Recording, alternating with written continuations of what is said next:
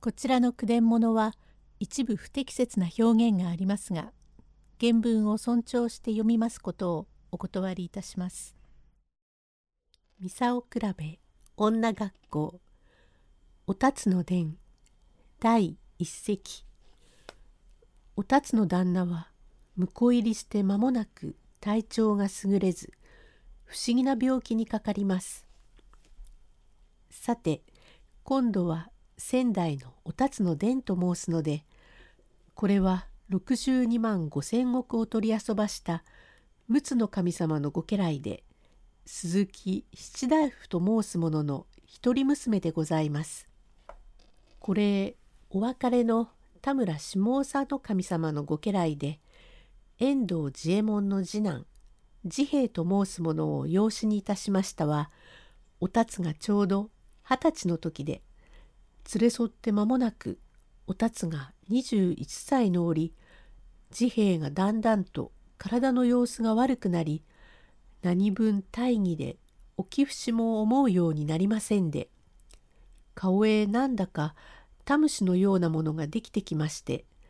かゆみがありますから爪でかくと白い粉が吹いてだんだんこう白いようで赤みがさしてまいりどうも様子が一通りの病気ではありません。すると五条下に伊坂修仙と申しまする医者がありまして七大夫とは懇意な間柄でございます。その頃にはまだ用意はございませんで古法とか漢方とかいうのが流行いたしたもので終戦は木八条のもろこしというと大層手がよろしゅうございますが洗いざらしてもろこしもきびのような色になって襟などがポツポツもう少し怪しくなってるところの合わせの上へ黒色の羽織を着たんですがこれも黒いところが赤になって門のところが黒くなってるのですから黒門の赤羽織というので丈が長すぎて前からちょっと見ると帯広裸のようで小短いお太刀を一本刺して忙しそうにちょこちょこやってまいり案内を持って奥へ通り七大夫の前に座り「まことにお久しゅう七大夫。いやこれはどうも久しくお目にかからん。ちょっと上がりたいと存じながら何かの年を取ると出不精になってそれゆえに存じながらついついご無沙汰に相なりました。手前方でも時々伺わなければならんのですが何分にも人に使われる身の上なれば寸暇を縁で存じながら意外のご部員に相なりましたが孫公様は相変わらずお健やかで少しもお変わりがないね。だんだんお若くなるようで。いやいや、人に若い若いと言われるのは、かえって心持ちが良くないね。いつ見ても、いつもお若いお若いと褒めそやされる年族屋敷という教科の通りで、実に若いと言われるのは年を取ったからで。だがね、気力というものはまた別で、孫公はご隠居なすっても勇気のある人は違いますて。何か承りますれば、ご養子様は少しお優れなさらんそうで。なんだか変な病気でゴロゴロ寝てばかりいますから、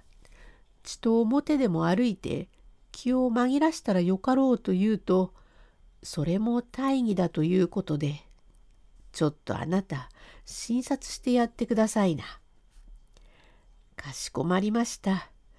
いやこれはどうもまことにご無沙汰をいたしました。大義おや先生いらっしゃいまし。あなたにもいつもお変わりなく早速のお越しでありがとうございます。とりあえず出ましたが、ご養子様はどういうご様子でですか？何しろご心配なことで、早速伺いましょう。あの、たつ？達也達也はい。あの、伊坂さんがいらしたから見ていただくように、お前から治兵衛にそう言っておくれ。はい、かしこまりました。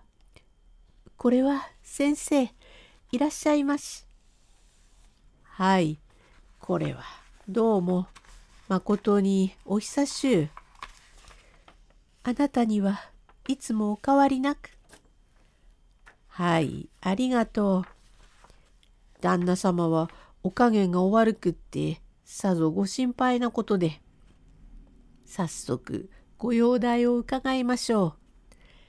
しかし後藤家の若御神祖は実にお美しいね。ご城中は申すまでもなくご城下までも評判でそれにご器量がいいばかりではない。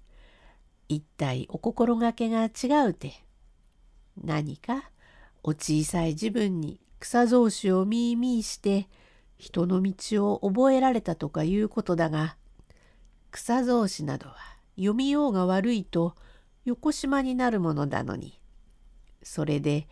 中心皇帝の道理を知るなどというのは七つや八つのお子にあるべきわけではないてどうもお辰様は人となりが別でげす。それというのも孫公様やまた大御神祖のお教えが届いたので。七大夫。いやとんとなんだかどうも年を取ると愚痴が出まして小言ばかり言い散らかしますがいつまでも子供のような心持ちがするものだからこれというようなことをつい言ってならんがなかなか理屈を申してな一言もないようなことがあります。どうぞご診察を願います。伺いましょう。先生、どうぞこちらへ。はい、ごめんなさい。と、おたつが案内をして、八畳の居間へ通しました。第二席へ続く。